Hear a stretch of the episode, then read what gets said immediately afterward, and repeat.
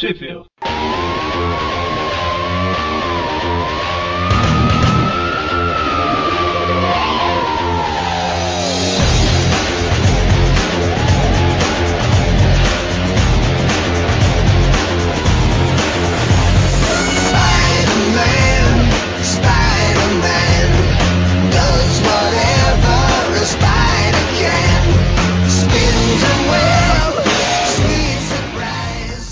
Começa agora mais um Trip View, eu sou o Eric. Eu sou o Presto. Eu sou o Mônio. E hoje a gente está aqui para falar da revista Homem-Aranha 137, publicada em maio de 2012, 2013. 2013. As originais são de 2012, vai, dá um desconto. Isso, é, foi justamente por isso que eu, que eu confundi. Não- tá.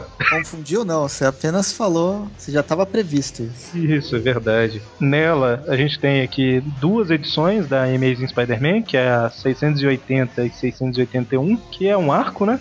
E nós temos a edição 3 de Event em Spider-Man, que começou lá na, na mensal 136, que a gente fez o programa no, no mês passado. Aquela história maluca lá do, do Jameson e o, o Homem-Aranha e o Hulk Vermelho no subterrâneo, né? E só uma curiosidade que eu acho que não interessa a ninguém, mas eu vou falar mesmo assim.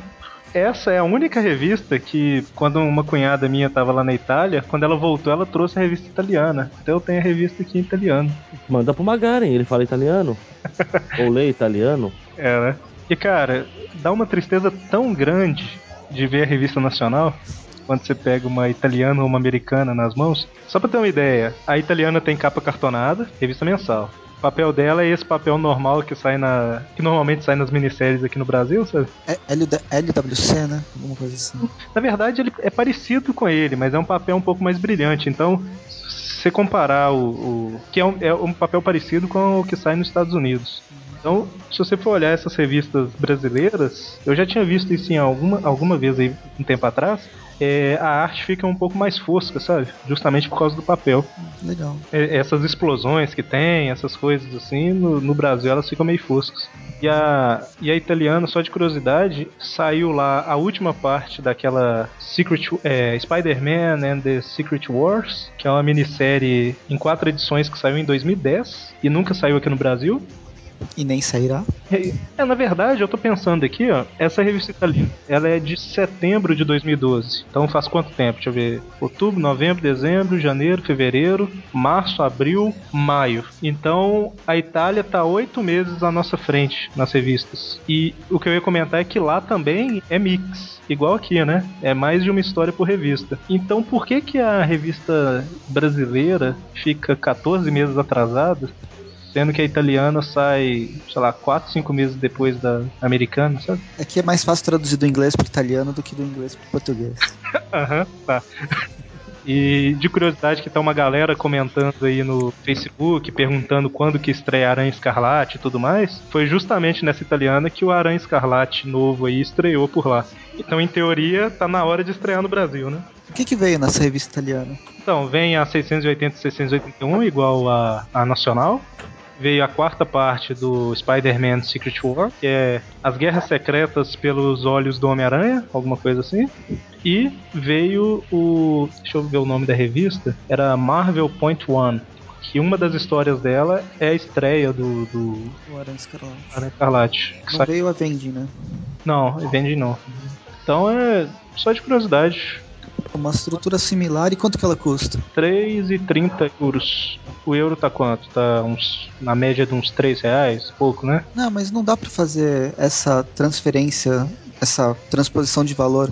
É mais fácil ver como numericamente é o mesmo comparar numericamente. É, tem aquela questão de um país ter mais dinheiro que o outro, inflação. Aí sempre que eu viajo eu penso que é eu faço comparações numéricas. Então, 3, 3 de dinheiros é muito mais barato para uma revista bem similar. É, e americana, é, aqui tem a 680 e a 681. Nos Estados Unidos, cada uma delas custa 4 dólares. Uhum. Né? Nossa. Então, assim, a, a eu queria comentar sobre a revista só por essa curiosidade do Mix, né? Que ela saiu em setembro lá e tá saindo no Brasil aqui só em maio, né? Então a distância que a gente está de outros países, que a Panini também é responsável por publicar, é muito grande. Ela é a sede, né? É, justamente. É é porque assim, eu sempre imaginei aquele negócio de, ah, não, eles precisam de um tempo, de um ano ali pra planejar como que a revista vai sair. É, a, a Amazing Spider-Man 680 e 681 são de abril de 2012, a revista italiana saiu em setembro. Cinco depois. É, daria pra ser bem mais rápido. Então, assim, é só curiosidade, né? Ok. E a manifestação da tristeza de um colecionador brasileiro. Mas a gente já melhorou bastante. Antigamente era formatinho, agora já é formato americano. Tem propaganda dentro da revista? É, fora da, da editora? Deixa eu ver aqui. Isso aí até os americanos têm, né? Eu... Não, é, o problema é que no Brasil não tem. É, tem propaganda da. Não, no Brasil tem. Ah, dentro da revista. É, assim, de, que não seja Homem-Aranha falando do Capitão América, seja de produtos de barbear, Não. X. A americana dá uma raiva porque de duas em duas páginas tem uma É. propaganda, né? Mas aqui não, não tem, não. É que teria que ter um meio termo, pelo menos talvez isso explique a qualidade e o preço mais baixo. É, parece que ela é o mesmo padrão da brasileira. Só na contracapa que tem uma propaganda que não é da editora. Mas deixa. Chega de falar da, da revista italiana, né? Vamos, vamos falar da, da história. Vamos Chega falar de da fazer um TechPix. review, né? Oi? Chega de fazer um review da, da edição italiana. É, Eles não, eles não vão estar ouvindo a gente. pois é. A gente vai falar sobre o que, mano? Sobre a TechPix. Bom, vamos lá, né? A história começa mostrando que o. Ah, vamos padronizar, né? Como a gente já falou em vários programas, John é o filho, Jameson é o pai, né? Só pra. Chega de confusão, né? A história começa com o, o Jameson, o Peter Parker, o, o chefe lá da, dos Laboratórios Horizonte, é o Max, eu nunca lembro o nome dele. Bom, o chefe do Peter e o cara que projetou a estação espacial Apogeu 1, acompanhando, né, ao vivo o John que tá lá fora fazendo algum reparo na, na estação espacial. Uma pergunta, essa, esse começo dessa história começou aonde? É, mostrou que o John foi pro espaço umas revistas atrás, só, né? E agora tá mostrando que o, o pessoal foi acompanhar alguma, alguma coisa lá, né? O, o John, o, o Jameson foi ver o filho dele. Num, num- é o início da história mesmo. Ah tá, começa porque dá a impressão que tá começando da metade, sei lá. Não, não, não.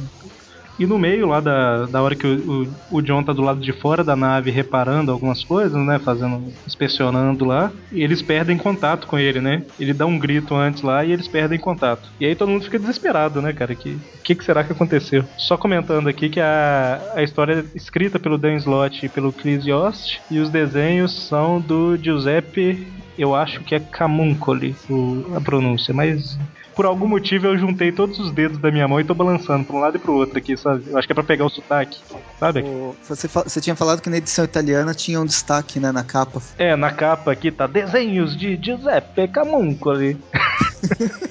Tem um italianinho do lado com a mãozinha. Nossa, pior que eu faço a mão sem querer, sabe? É a revista de Luomo Ragno, com estreia. Lu- L'uomo ra- ragno. Ragno. Ra- Rachno. Ra- não sei. Ah, Não, aranha mesmo. e com a estreia do Ranho Rosso no final, que é o Aranha Escarlate. Mas isso não tá na brasileira, então vamos voltar pra brasileira, né? Então, é, eu só ia comentar dos desenhos desse do Giuseppe. É, ele faz muitos traços retos nos desenhos, né? Eu acho que tem algumas cenas de ação que fica meio, meio travada, mas não é, não é ruim o desenho, não. A única coisa que eu acho esquisita são os olhos que ele desenha. Era ele que tava no, na revista do Avenge, que eu tava reclamando no mês passado. Deixa eu ver aqui. Eu acho que não. Não, não, no. Foi na. É que o Hulk vermelho aparece no Venom. E eu acho que é o Camuncoli mesmo. Deve ser entre a 9 e a 12, né? Stefano Caselli. Eu acho que é ou Angel Medina. Enfim. Né, lembra que eu reclamei do olho? Lembro. É, mas que tava vidrado, cara. um drogado nessa, nessa, nessa HQ aqui. Então, como o Eric disse, a aventura começa. Começa, na verdade, não é uma aventura. É o JJ babando ovo com, pro seu filho astronauta. Se bem que tá meio fora de moda, mas o, é o JJ, né? na, na estação e acontece algum problema que, claro, só pode ser, pro- só, só pode ser culpa do Peter Parker. O Homem-Aranha ainda não tá lá. Verdade. Aí depois dá um.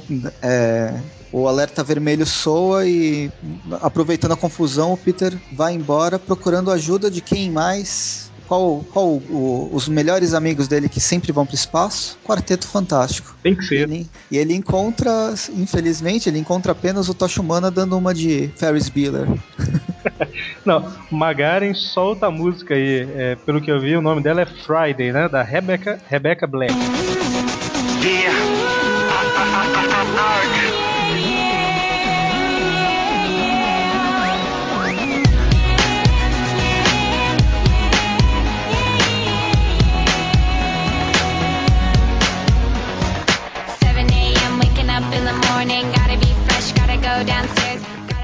Medo. O Tocha Humana tá dançando, né, cara? E cantando.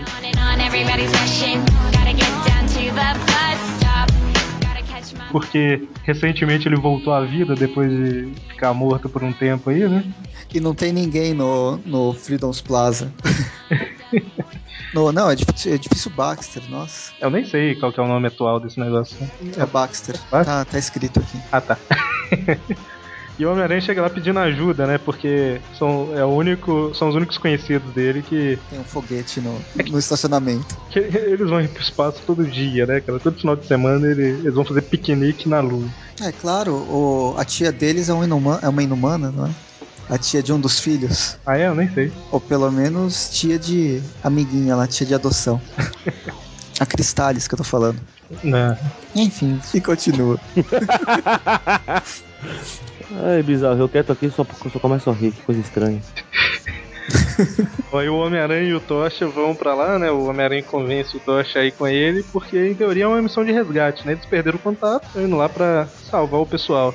Só que quando eles entram, eles percebem que tem alguma coisa errada e de repente um monte de octobus lá surgem, né? Eu acho engraçado que a, a estrutura da história, assim, me lembra muito alguma coisa de um filme de terror, vai. Pelo menos a ideia seria. Você vai pro espaço onde você não tem oxigênio, então qualquer, qualquer errinho você pode morrer.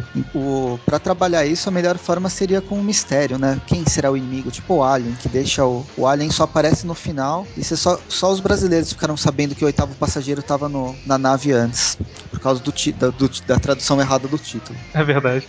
Mas o. Tradução errada não, inclusão de um subtítulo desnecessário. Pois é. Isso é, é- Em algum lugar eu vi que é, que é regra, sei lá, alguma coisa. No Brasil, ou você tem que traduzir o título ou acrescentar um subtítulo em português. Ou explicar a história, né? Eu não sei de onde que eu vi isso não, mas parece que tem alguma exigência desse tipo de coisa. Então é. É. Kick ass, quebrando tudo, sabe? Pode ser. Então, eu- eu saiba que do Kick-Ass colocaram, por exemplo, por questão de... Se você colocar só Kick-Ass, o povo não sabe o que que é. Não sei, mas. É, o- a mesma coisa que colocaram driver ou motorista. É, Sucker Punch, Mundo Surreal, sabe? E todos os um milhão de filmes que você tem aí, blá blá blá, o filme, né? E nos Estados Unidos Pois é. não tem o The Movie, né? Às vezes tem, mas é raro. Porque tá implícito, né? Ou melhor, tá explícito que é o filme. É vou. Só, só uma coisa interessante nessa de O Filme. Hum, O primeiro filme de Star Trek de 78, 79, ele não chamava Star Trek The Movie. Era mais estiloso, era Star Trek The Motion Picture. olha só. Classudo, né? Não contribuiu em nada na vida de vocês.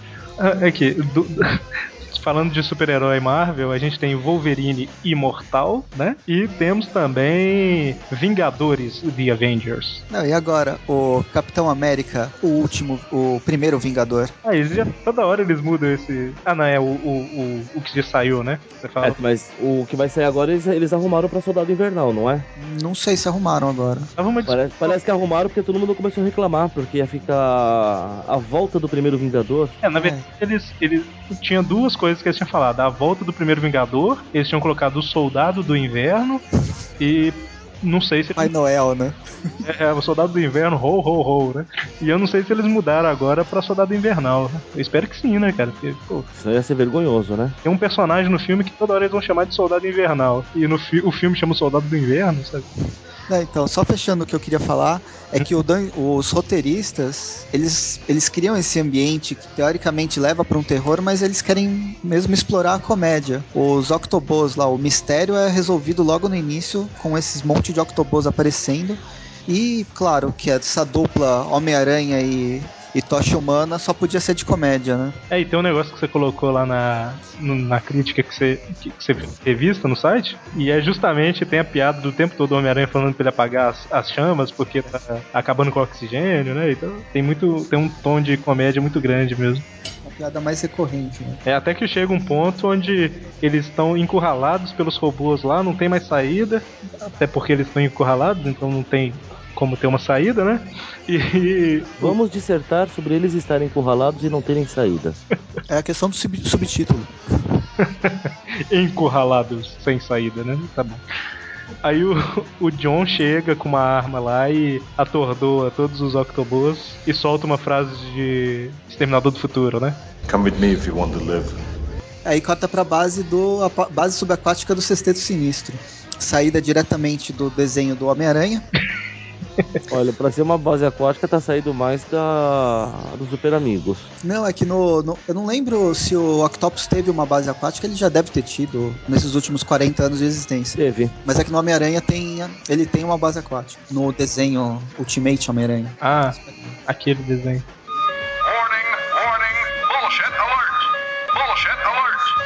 Aquele que eu fazia review, eu não- ainda não você- vi a segunda temporada. Se você acha que ele tinha isso, prova que você é um péssimo membro e não ouve os tweets e os clássicos. Ah, então. É, ele tinha lá antigamente e eu tô tentando ver aqui em qual revista que foi, mas umas duas mensais pra trás aí mostrou essa base também. Mostrou, mostrou. Aquela mensal que era só sobre o se- sexteto. Uhum. Os heróis. É, aquela. Ou não, né? O- a, a história dentro da mensal que era só sobre o sexteto. Mas, ok. Mas era só pra falar que o. Só pra mostrar o, o Octopus falando, droga, eles descobriram. E depois ele volta pra base, volta pra estação espacial, onde os. O Jones dá um cinto com jatos que não soltam fogo. É verdade, é cintos propelentes. Que nome, né, cara? Beleza. É justamente pra eles conseguirem se locomover lá, né? E a edição termina com uma invasão zumbis. Os Octobus é, se prenderam ao restante da tripulação, né? A gente não comentou, mas o John se salvou porque ele estava do lado de fora da nave, mas toda a tripulação foi comprometida, né? E quando os Octobus se prenderam a eles, começaram a controlar as pessoas.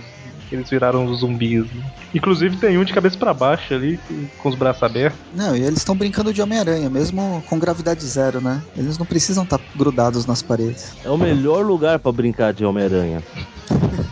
Tem uns Octobus nas mãos deles que, que grudam né, nas, nas paredes, nas mãos e nos pés.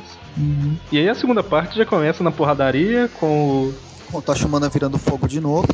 Isso. Ele quase virando, pegando fogo de novo. Ele chega a virar e. Em quase chamas. É porque ele não deixa as mãos, né? né? Senão queima o povo. né?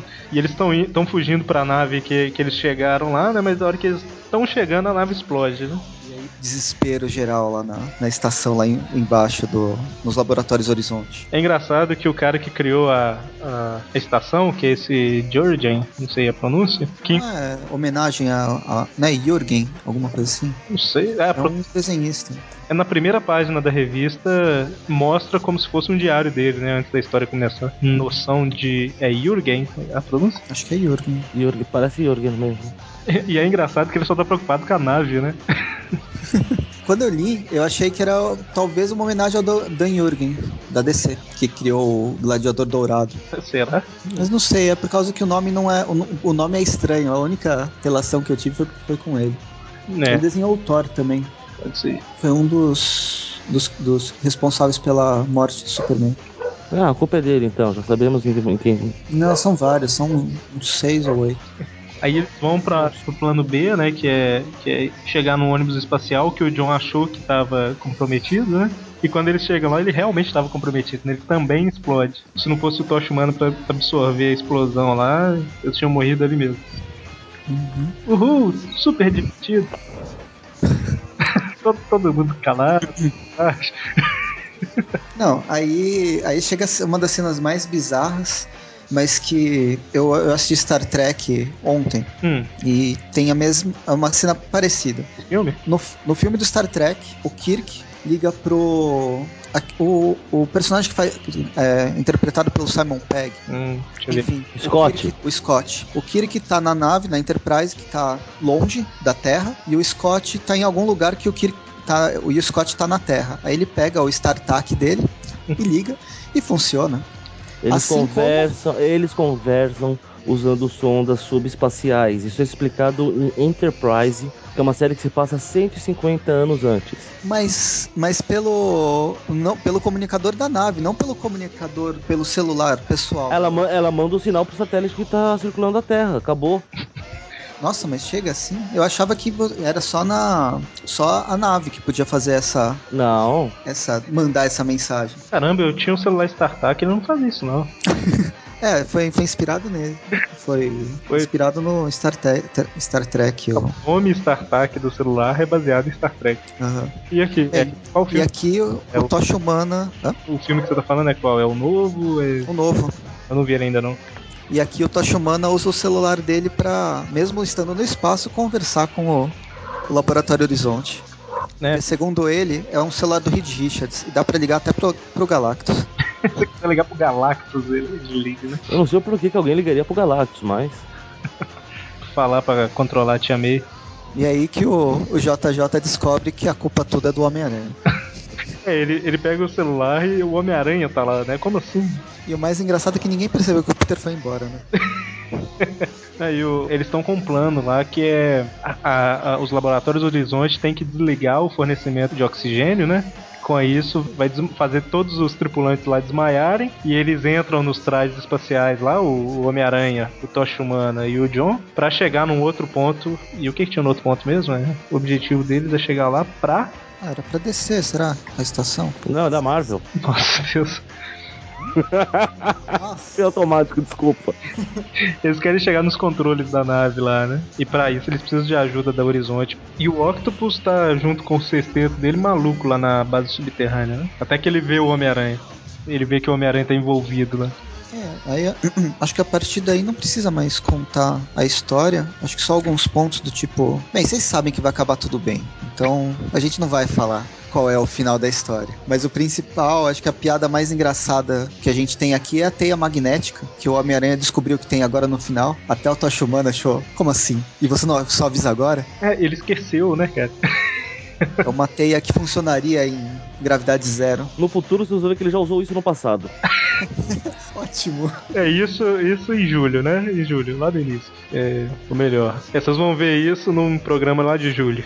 Fala que vale um prêmio, vale um troféu joinha pra quem descobrir do que vocês estão falando. É. Deixa nos comentários, né, do clássico. Então é, no final das contas eles passam por uma situação meio apertada lá e, e conseguem, né? O conseguem eu acho que eu posso falar porque todo mundo sabe que eles vão conseguir, igual o Presto comentou. Vão? Eu achei que eles iam todos morrer. Imagina só. E ok.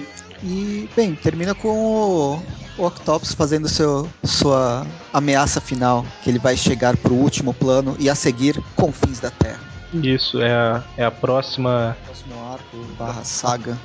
Começa na 682, que é a próxima edição, e segue aí por mais umas 4, 5 edições. Ou sei lá, a quantidade, mas é por aí.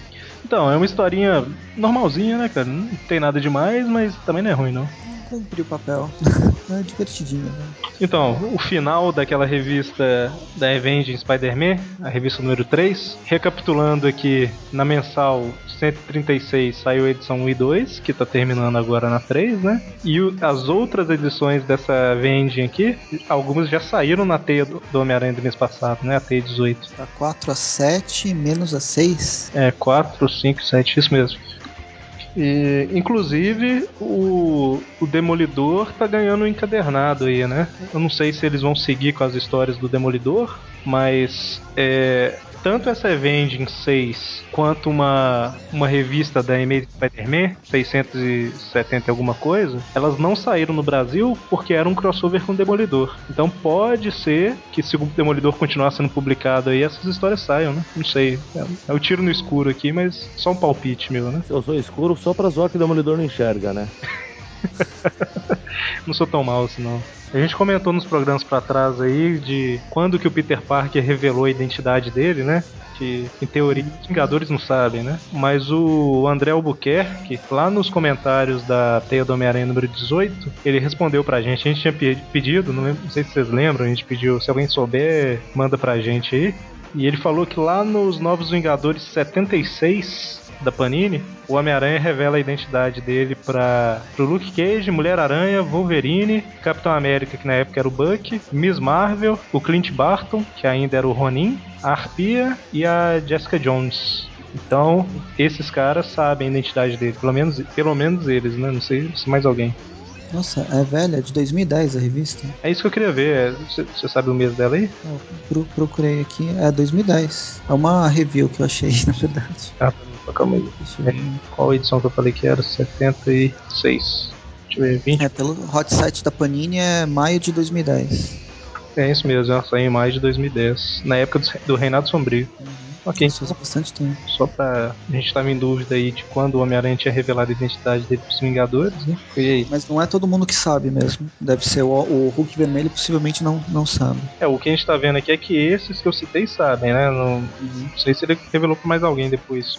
Pô, e aqui na próxima história é a continuação daquela que a gente já até comentou no, no último Tweep View, da Da mensal, né? Isso, é. Relembrando, refrescando a memória de quem faz tempo que leu e tem memória de peixinho de aquário. Igual a sua. Pois é, né? Isso é tão triste, tão vergonhoso. Na verdade, o meu é tudo culpa do alemão. Conhece o alemão, né? O Alzheimer. Foi esse. Foi. Mas então, nós já. Na história anterior a gente teve os moloides, que eu acho que eles mudaram o nome dele aqui, mas. Aqueles bichinhos que, que servem ao topeira, Sim. invadindo Nova York, sequestraram o Jameson. Aí vai o Aranha e o Hulk vermelho pra, pra resgatar, né? Ver o que tá acontecendo. E descobre que tem uma outra criatura lá, um. Parece um moloide super desenvolvido, na minha opinião. Toperoides, eles chamam aqui. Toperoides. Eles chamam esses outros aí de toperanos, uma coisa assim. É, isso explica, né? O nome é parecido, fisiologia também. Eles falam que veio de mais profundo. Mais fundo. É, é. É, teoria da Terra Oca faz sucesso com eles. Viagem da Terra, tá bombando aí. E termina com o Jameson conseguindo a proeza de desafiar o líder dos caras pra um duelo até a morte. É porque ele achava que o Hulk vermelho dava conta. Ali nem sabia o que tava fazendo, vai. É o Hulk vermelho quando chega lá, ele, ele toma a responsabilidade pra ele, né? Só que o É, além da responsabilidade, toma um piau também. é, ele leva uma espadada no peito e cai morto, né? Descobre, descobre que aquela espada corta. Pois E é. que o sangue dele é laranja. O sangue dele é laranja. E a história segue daí, né? Tá o o terminou com o Homem-Aranha levando o Jameson embora, né, Pra salvar ele ou para salvá-lo. e e o, é, o Jameson tá, tá nas características de humor dele clássicas, né? Não precisa nem comentar. Ah, detalhe Ah, pro história é modelito dele. galhofa. Detalhe pro modelito de World War- of Warcraft. Aí ele tá todo. ele tá com aquelas armaduras que eles colocaram nele, né? É porque ele, ele tinha enfrentado lá o chefe desses super toperoides, aí colocaram uma armadura, né? Mas o Hulk chegou na frente. Mas aí o Homem-Aranha tá falando que vai ficar pra proteger os toperoides e tudo mais. E o Jameson falando que não, é absurdo, tem que acabar com todo mundo, eles me raptaram e tal. Mas aí no final das contas ele consegue que o Jameson vá embora e os toperanos chegaram lá, né? Os toperanos reaparecem e, e eles querem dominar, né? Já que eles ganharam do, do campeão do- da, da superfície, nada mais justo do que eles dominarem a superfície. Lógico. Só que Por favor. quem se, interfe- quem se interpõe para defender a humanidade, Homem-Aranha. E com as suas técnicas inusitadas, ele consegue vencer o, o desafio. Afinal de contas, a revista é dele, né? É. Ele envergonha o cara lá de alguma forma, né? E de acordo com as leis dos, toperanos, isso significa a derrota do cara. Se você não pode vencer fisicamente, você vence moralmente. Só a favor. E aí a gente vê que o, o Hulk, na verdade, não morreu, né? Na verdade, a gente vê isso antes, né? Ou não? Só que aí, no final das contas, com a derrota do, do Toperando lá... Do Toperando é ótimo. Do Toperano, independe, né, cara? O nome é tão ridículo que tudo faz, né? aí não precisa mais que o Hulk detone tudo, né? Esmague tudo. Eu acho que a principal conclusão que a gente chega dessa revista é que o Hulk nunca mais vai dar carona pro Homem-Aranha. Justamente. Bom, e aí no final das contas o Jameson tá lá nervoso, falando como que deixou os caras lá sub- superfície, eles me raptaram, aquelas coisas, né? Que o topeiro é um vilão, né? E o Homem-Aranha fala que ah, a gente sempre reage de forma violenta tal, talvez um ato de bondade vai fazer ele, ele vai tra- atrair uma, uma, uma conduta diferente dele, né? E o que acontece é exatamente o contrário, né? O topeira envergonhado promete vingança. É que o Topeira é um vilão, mas ele, não, ele sempre foi um dos mais fracassados, né, da Marvel. Ele é topeira, né? Nossa, Param, pam, pam, pam. não, não. Tá. Ele foi um dos primeiros do vilões do quarteto, né? Se não foi o primeiro. Foi o primeiro, foi o primeiro. Não sei dizer. Ele aparece na primeira ou segunda revista. E desde lá nunca fez muito sucesso. nunca levaram ele muito a sério. Ele é o que aparece no final do desenho dos Incríveis, né? Não ele, né? É uma, é uma versão dele. É uma versão dele, né? uma homenagem ali. Enfim, é o finalzinho daquela da, da- do arco, né, cara? É como se fosse realmente o finalzinho da, da edição 2. Eu nem sei se precisava dessa terceira edição. Eles poderiam ter terminado na própria 2. É, eles estenderam.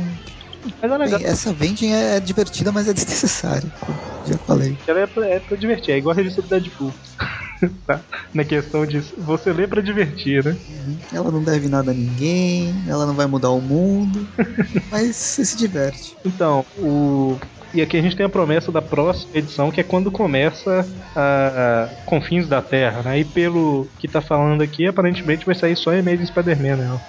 Mas ok, então, vou despedir. Não teve muita coisa pra comentar dessa revista, né? Ela foi uma revistinha divertida, né? Pra, pra ler e passar o tempo. A próxima que vai começar, né? Uma, uma grande mudança na vida do Homem-Aranha, Como sempre. como sempre. É, daqui a um tempo a mudança vai ser grande mesmo, ainda esse ano, né? Bom, então é isso. Então até semana que vem com o Tweep View clássico. Até. Eu não vou estar semana que vem, mas tudo bem. Cadê?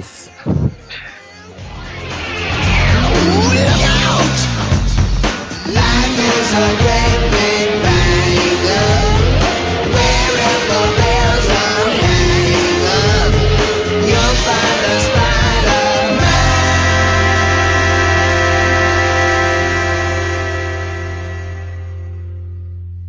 Caramba, o site não abre. Pera aí. Por que, que toda vez que eu preciso os negócios demoram, hein, cara? Murphy. Caramba, cara. Será que a internet caiu? Não, não, eu não tava falando. Não, acho que não. Aulas de lógica, vamos lá. Eu- mas eu solucionei o caso, eu falei. Eu falei, não, senão